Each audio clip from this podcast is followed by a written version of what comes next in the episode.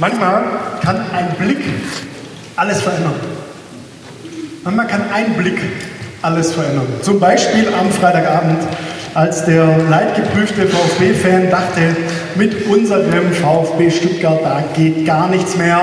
Äh, letzter Tabellenplatz, vergiss es, äh, wird eine ganz üble Saison.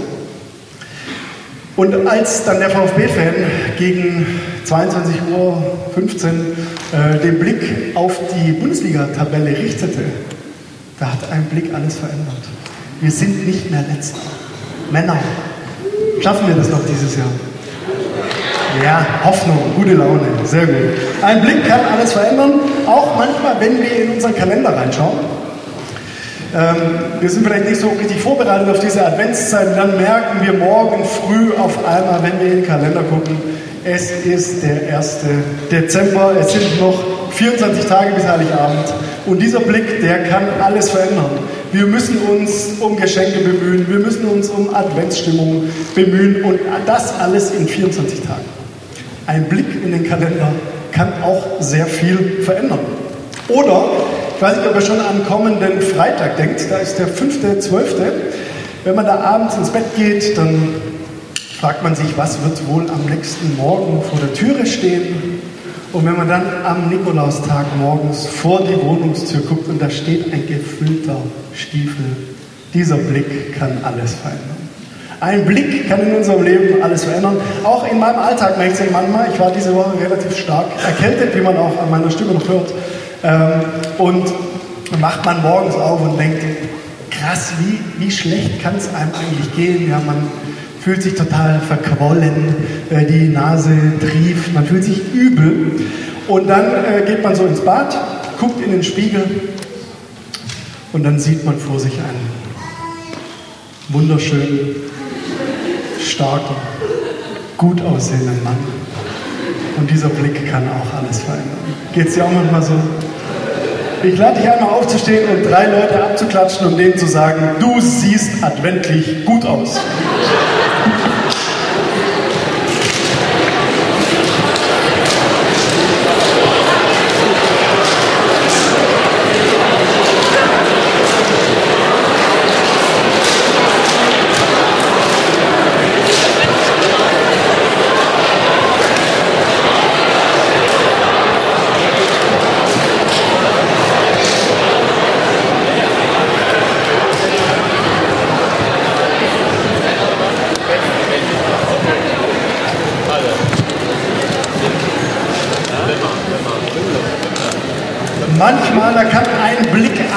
verändern, wenn wir auf die Bundesliga-Tabelle schauen, wenn wir in unseren Kalender schauen, wenn wir zum Nikolaus-Stiefel rausschauen oder wenn wir in den Spiegel schauen.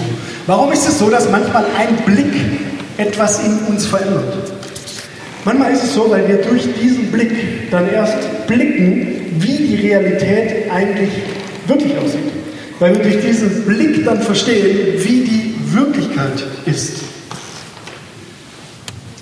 Manchmal ist es äh, nicht nur bei Bundesliga-Tabellen oder bei Kalenderblicken so, sondern auch in unserem Leben. Bei tieferen Themen, dass wir uns das wünschen würden. Dass wir einen neuen Blick auf uns und dass wir einen neuen Blick auf Gott werfen können, um zu verstehen, wie die Wirklichkeit eigentlich aussieht. Und ich lade dich in diesem Adventsgottesdienst dazu ein, an den Stellen, wo du das gerade brauchst, einen neuen Blick zu gewinnen auf das, was eigentlich Gott über dich denkt und über deine derzeitige Situation. Die Predigtreihe im Jesus-Treff heißt zurzeit mit Gott per Du auf Augenhöhe mit dem Schöpfer der ganzen Welt. Und wie Johanna vorher schon sagte, haben wir das heute mit Abraham zu tun. Ähm, und ich lade dich ein, diese Geschichte mal heute für dich zu hören, weil ich glaube, diese Geschichte von Abraham, die kann auch uns einen neuen Blick verschaffen. Wir haben letzte Woche schon von Abraham gehört, diejenigen, die da waren, erinnern sich noch, da sagte Gott zu diesem Mann, ich will dich zum großen Volk machen und will dich segnen und dir einen großen Namen machen und du sollst ein Segen sein. Dann geht, soll Abraham fortgehen aus dem Land, in dem er lebte. Das war in Genesis Kapitel 12. dann äh, 11, dann vergeht die Zeit, die Kapitel vergehen, die Geschichten passieren, dann kommt Kapitel 12 und 13, Abraham wird immer älter und erinnert sich immer an diese Zusage von Gott, ich will dich zu einem großen Volk machen. Und dann wiederholt Gott sogar nochmal diese Zusage und sagt, Abraham, deine Nachkommen, die werden unzählbar wie der Staub auf der Erde. Wie kann man den Staub zählen? Und dann kommt Kapitel 14 und dann kommt Kapitel 15 und der Abraham wird noch älter und nichts passiert. Kein großes Volk, schon gar keine unzählbaren Nachkommen, vielleicht manchmal ein ganz gutes Einkommen, aber keine Nachkommen. Und dann kann man ja schon mal nervös werden. Ne? Und jetzt an der Stelle setzt Kapitel 15 ein, ist der Predigtext von heute. Und bevor wir den äh, anschauen, bete ich noch.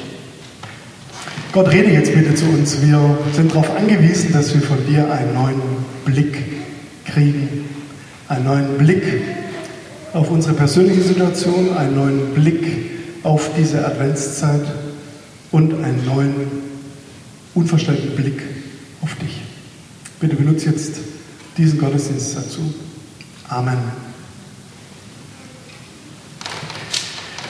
So, jetzt steht in Kapitel 15 das folgende. Nach diesen Geschichten begab sich's, dass zu Abraham das Wort des Herrn kam in einer Offenbarung. Gott spricht wieder. Fürchte dich nicht, Abraham, ich bin dein Schild und dein sehr großer Lohn. Abraham aber sprach, Herr, mein Gott, was willst du mir geben? Ich gehe dahin ohne Kinder und mein Knecht Eliezer von Damaskus wird mein Haus besitzen. Und Abraham sprach weiter, mir hast du keine Nachkommen gegeben und siehe, einer von meinen Knechten wird am Ende mein Erbe sein. Was sagt der Abraham hier? Er sagt, ach Gott, hör mir auf mit deinen leeren Versprechungen. Die klingen doch wie Hohn. Ich bin alt, kein Kind ist in Sicht. Meine Frau Sarai, da tickt die biologische Uhr oder die hat schon sogar aufgehört zu ticken. Und Gott, sind wir doch mal ehrlich, du hast es einfach vermasselt. Das waren doch alles nur große Worte und nichts dahinter. Es ging schief, kannst du auch einfach mal zugeben. Wieso versprichst du denn erst was, wenn du es nicht halten kannst? Was bringt es denn, dir zu glauben? Diese Frage kenne ich.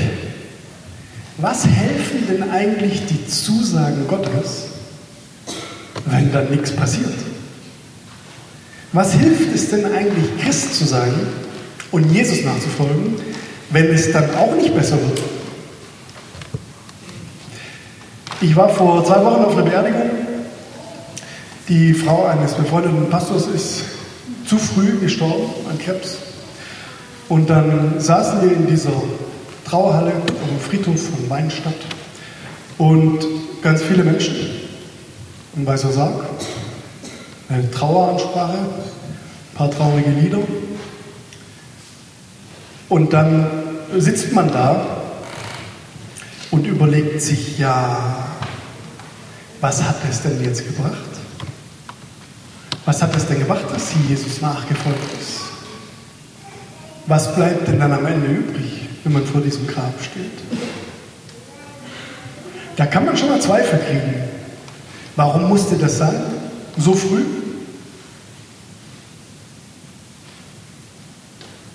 Gott, wo bist du eigentlich? Warum schweigst du? Sag doch was.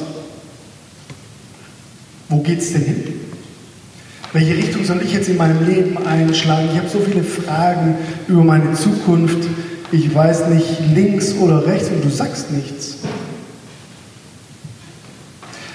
Weißt du, ich kenne deine Zweifel und deine Fragen heute natürlich nicht. Aber ich weiß, dass du welche mit hierher gebracht hast. Ist auch gut so. Denn hier ist der richtige Ort, um diese Fragen zu stellen und sich Gott auszusetzen. Vielleicht sitzt du hier mit deinen Beziehungszweifeln oder mit deinen Gesundheitszweifeln oder mit deinen Arbeitszweifeln oder mit deinen Glaubenszweifeln. Wir beschäftigen uns in diesem Jahr im Jesus-Treff mit Gottes Geschichten und unseren Geschichten. Und die Frage ist jetzt, heute am ersten Advent, wie wird Gott Abrahams Zweifel begegnen? Wie wird Gott Abrahams Sicht verändern? Wie wird Gott deinen und meinen Zweifel begegnen? Und wie wird Gott deine und meine Sicht verändern? Auf viele dieser Fragen kriegen wir nicht sofort eine Antwort, sondern manchmal müssen wir die ein bisschen aushalten. In unserem Fall heute ganze zwei Lieder lang.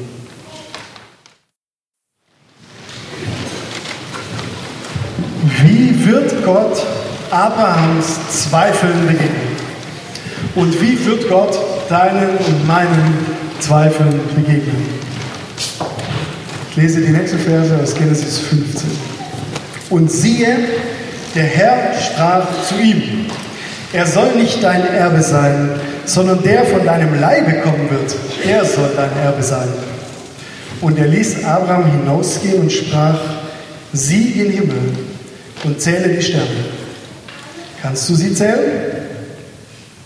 Und er sprach zu ihm, so zahlreich sollen deine Nachkommen sein. Abraham glaubte dem Herrn und das rechnete er ihm zur Gerechtigkeit. Da ist er, der Blick, der alles verändert. Ich liebe die Bibel für diese Momente. Gott weiß, dass Abraham inmitten seiner Zweifel einen neuen Blick braucht. Und was sagt er zu ihm? Er sagt zu ihm, geh mal hinaus, tritt mal vor das Nomadenzelt und guck mal in den Himmel. Schau in den Himmel. Schau den Sternenhimmel an. Und jetzt muss man sich das so vorstellen, wenn wir in unserer Landeshauptstadt Stuttgart den Sternenhimmel anschauen, dann sehen wir nicht so wahnsinnig viel, weil die Welt um uns herum so hell ist. Und wir dann am Himmel kaum Sterne erkennen können. Aber wenn wir jetzt Stuttgart vergleichen mit Nomadenhausen, also der Ort, an dem Abraham in den Himmel schaute, dann ist es was ganz anderes. Jeder, der schon mal in der Wüste oder an einem ganz dunklen Ort in den Himmel geschaut hat, wird wissen, wie viele Sterne man da sehen kann. Und dann sagt Gott zu Abraham, äh, zähle die Sterne. Und er fragt, kannst du sie zählen? Eine rhetorische Frage. Wieso macht Gott das? Wieso sagt Gott zu Abraham, schau in den Himmel, zähl mal die Sterne?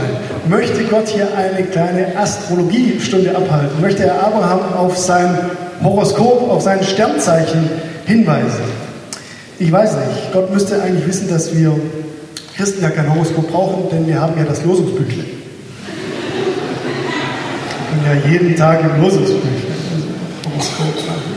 Also ich glaube nicht, dass Abraham das äh, Horoskop lesen sollen. Ich glaube, Gott möchte hier etwas zeigen. Denn er sagt, Abraham, was du da siehst, das sind Sterne. Aber das sind nicht nur Sterne, sondern das sind meine Sterne. Ich habe sie gemacht. Ich bin der Schöpfer. Abraham sieht in dem Moment, wo er zum Himmel schaut, den Schöpfergott. Da ist er wieder, der Schöpfungsdichter und wir sind sein Gedicht. Und diese Welt ist sein Gedicht. Und das Universum ist sein Gedicht. Alle Sterne, alle Galaxien, die Milchstraße, der Andromeda-Nebel und auch der Komet Churi, zu dem die ESA diese wahnsinnige Sonde geflogen hat. Alles ist von Gott erdacht, erdichtet und gemacht. Und damit sagt Gott, ich bin auch dein Schöpfer. Und jedes Haar, das auf deinem Kopf und an deinem Bart wuchert, jedes Sandkorn und jede Schneeflocke habe ich gemacht. Vom Himalaya über die Wüste Gobi bis nach Stuttgart-Zuffenhausen ist alles meins. Und was sagt er damit? Er sagt damit, weißt du, Abraham, es gibt wirklich etwas Größeres als deinen Kinderwunsch. Und er sagt auch, ich habe einen Plan. Ich war schon da, bevor die Erde bestand und ich werde auch danach noch sein. Und ich habe einen Plan für dein Leben und du kannst mir vertrauen. Gott sagt, ich kann alles. Ganz ehrlich, wer Abermillionen von Sternen machen kann, der kann auch den alten Abraham zum Papa machen. Und dann steht halt dieser lapidare Satz, Abraham glaubte dem Herrn. Wie verwandelt sich denn der Zweifel dieses alten Mannes mit einem Blick in Glauben? Eben mit diesem Blick in den Himmel. Denn ein Blick kann wirklich alles verändern. Ich war in den Herbstferien bei Freunden von mir zu Besuch. Ähm, die haben zwei Kinder. Die Lydia, die ist acht und der Levi, der ist sechs. Und kurz vor den Herbstferien äh, sollte es Geschenke geben für diese Herbstferien. Denn für Levi war es seine ersten Herbstferien. Ja. Und dann war natürlich die Spannung groß an diesem Abend. Was werden diese beiden jetzt von ihren Eltern zu den Herbstferien geschenkt kriegen? Und es lief dann folgendermaßen ab, dass die Kids natürlich schon übel gespannt waren und ähm, dann erst eine große Tüte hereingebracht wurde mit einem wahnsinnigen Prinzessinnenkleid für die Lydia. Und je länger sie dann dieses Kleid auspackte und anzog, umso finsterer wurde die Miene von Levi. Denn er dachte, er kriegt gar nichts. Da war auch kein zweites Geschenk. Und er saß dann mit der Zeit total zusammengekauert auf seinem Sessel, in sich verkrümmt. Und ich glaube, er hat schon heimlich angefangen zu weinen. Und es war ein richtig erbärmlicher Anblick. Was er nicht sah, war, dass mittlerweile sein Papa eine riesengroße Tragetasche direkt vor ihm auf den Tisch gestellt hatte. Es hat wirklich eine Weile gedauert, bis er sah, da war ein niegelnagelneues Skateboard drin. Die Herbstferien waren gerettet. Manchmal kann ein Blick alles verändern. Unsere Stimmung, unsere Laune und unsere Zukunft. Wo könntest du denn heute gerade einen neuen Blick vertragen? Vielleicht dreht sich dein Leben gerade um all deine Riesensorgen, um all deine Probleme, um all deine Fragen und um all deine Entscheidungsnöte. Wo könntest du denn gerade so eine Sternstunde Gottes gebrauchen? Ich sag dir mal was. Mit Sternen kennt Gott sich aus. Es war einige Jahre später wieder ein Stern, wir haben heute einige davon da. Es war wieder ein Stern, der diesen Astrologen aus dem Morgenland den Weg nach Bethlehem zeigte. Und es war später wieder ein Sohn, auf den die Menschheit wartete. Und es war später wieder Gott, der eingriff. Gott greift ein durch seinen Sohn Jesus. Durch seinen Sohn Jesus sollen alle Menschen gesegnet werden. Und die Ankunft dieses Sohnes, die feiern wir jetzt im Advent und dann an Weihnachten. Und unser Blick richtet sich heute an diesem Sonntagabend Richtung Jesus. Denn durch diesen Jesus gilt hier heute, Gott will dich herausholen aus diesem engen Zelt deiner Hoffnungslosigkeit. Und er will dir mit dem Blick in den Himmel zeigen, ich habe Hoffnung für dich. Sterne viel. Unendlich. Und Gott will dich herausholen aus deiner Angst und will dir zeigen, ich bin der Sternen-Schöpfergott. Ich habe alles im Griff. Und ich habe einen Plan, habe keine Angst. Und Gott will dich auch herausholen aus deiner Perspektivlosigkeit und will dir zeigen, ich schenke dir einen neuen Blick auf meine Größe. Denn Gott hat alle Möglichkeiten. Was braucht es dazu? Naja, raustreten und dann von mir wegsehen, auf Gott sehen. Der Blick, der alles verändert, der richtet sich nicht auf mich selber und der richtet sich auch nicht auf dich, sondern der richtet sich auf Gott, weil wir da die Realität sehen können. Und ich möchte dir das heute zusagen. Du darfst mit der Realität Gottes rechnen. Du darfst auf Gott hoffen. Du darfst vertrauen, dass der Sternenschöpfergott auch dein Leben im Blick hat. Die Bibel nennt diesen Vorgang Glauben.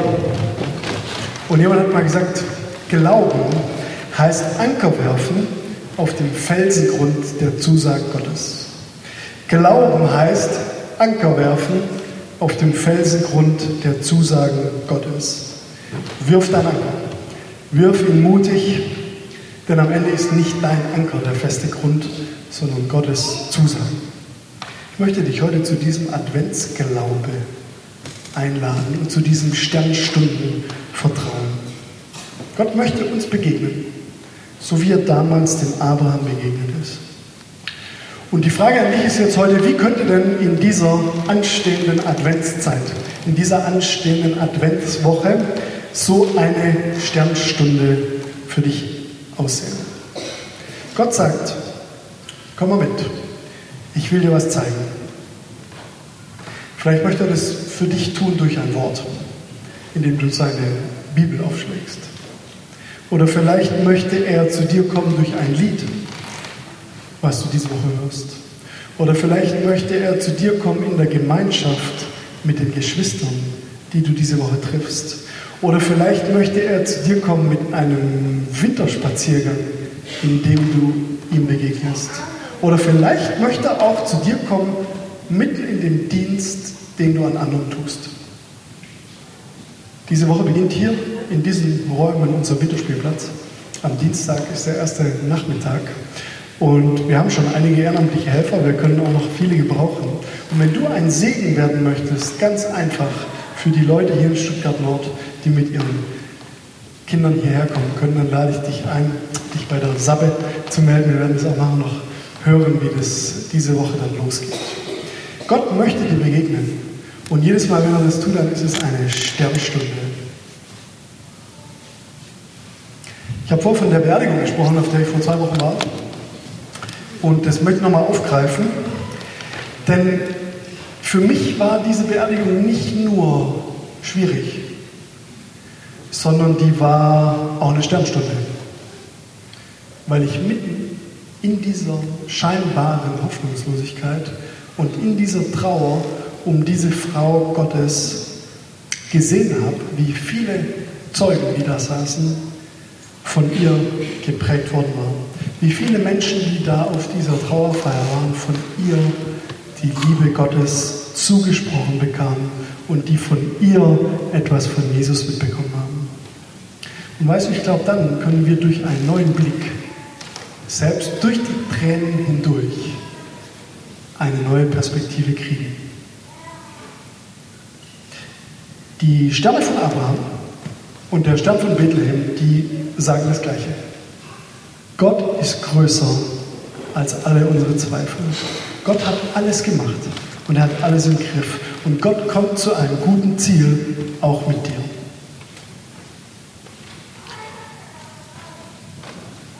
Jetzt bleiben am Ende vielleicht noch ein paar Fragen. Zum Beispiel die.